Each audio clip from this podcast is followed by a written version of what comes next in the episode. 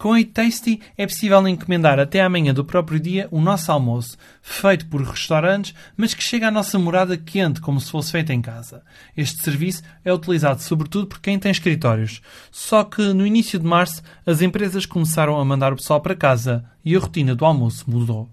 Nos próximos 5 minutos ficarás a saber como a Tasty acrescentou alguns ingredientes ao negócio em Lisboa e em Madrid em tempo de Covid-19. Olá, sou Diogo Ferreira Nunes e estás a ouvir o terceiro especial do podcast das startups dedicado ao novo coronavírus e que conta com o apoio da comunidade 351.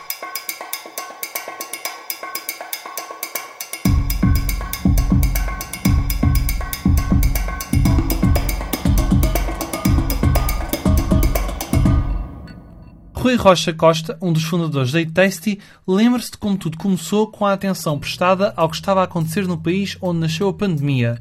Depois das primeiras perturbações no final do ano passado, o que se passou em fevereiro e em março fez soar os alarmes desta startup. Primeiro que tudo, fomos observando de forma bastante atenta os acontecimentos na China, eh, porque temos alguns fornecedores locais e algumas das encomendas efetuadas no final de 2019 foram sendo bloqueadas e isso já nos deixava apreensivos relativamente aos impactos que poderia ter o nosso negócio em Lisboa e Madrid.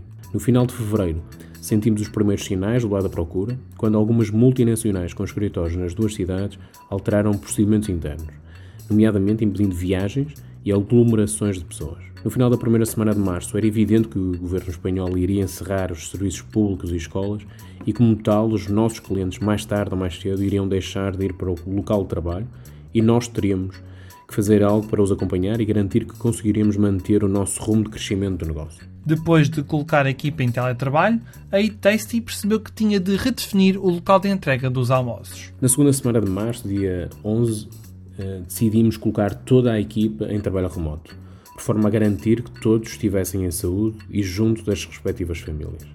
No momento em que a incerteza era já grande, pareceu-nos nessa altura que não fazia sentido aumentar a ansiedade da nossa equipa exigindo que fossem para o escritório e estarem longe da família. Foi também o dia em que decidimos um conjunto de ações por forma a adaptação do nosso negócio a uma mudança do local de entrega, do escritório para a residência dos nossos clientes. O que conseguimos cumprir muito rapidamente e em dois dias tínhamos já implementado grande parte dessas mudanças e garantindo que todos os nossos clientes poderiam continuar a utilizar o serviço diariamente. Esta startup conseguiu dar a volta ao choque dos primeiros dias em estado de emergência e recuperou clientes ao alargar a zona de entregas. Nos primeiros dias, após o anúncio do estado de emergência em Espanha e, alguns dias mais tarde em Portugal, houve um impacto negativo no nosso negócio, eh, o que já tínhamos previsto. Temos desde então vindo a recuperar de forma bastante positiva, até mesmo contrariando o benchmark do setor.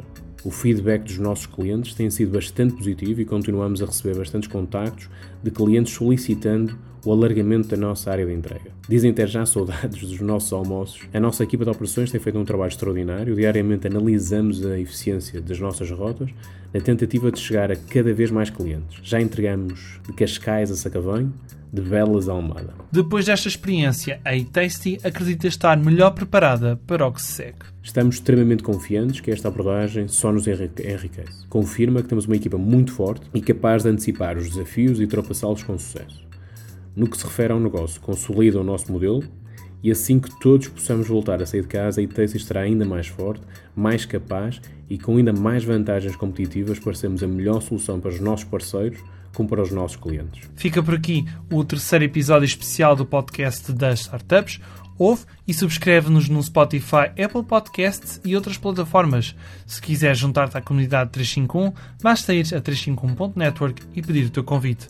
Obrigado pelo teu tempo e fiquem em casa.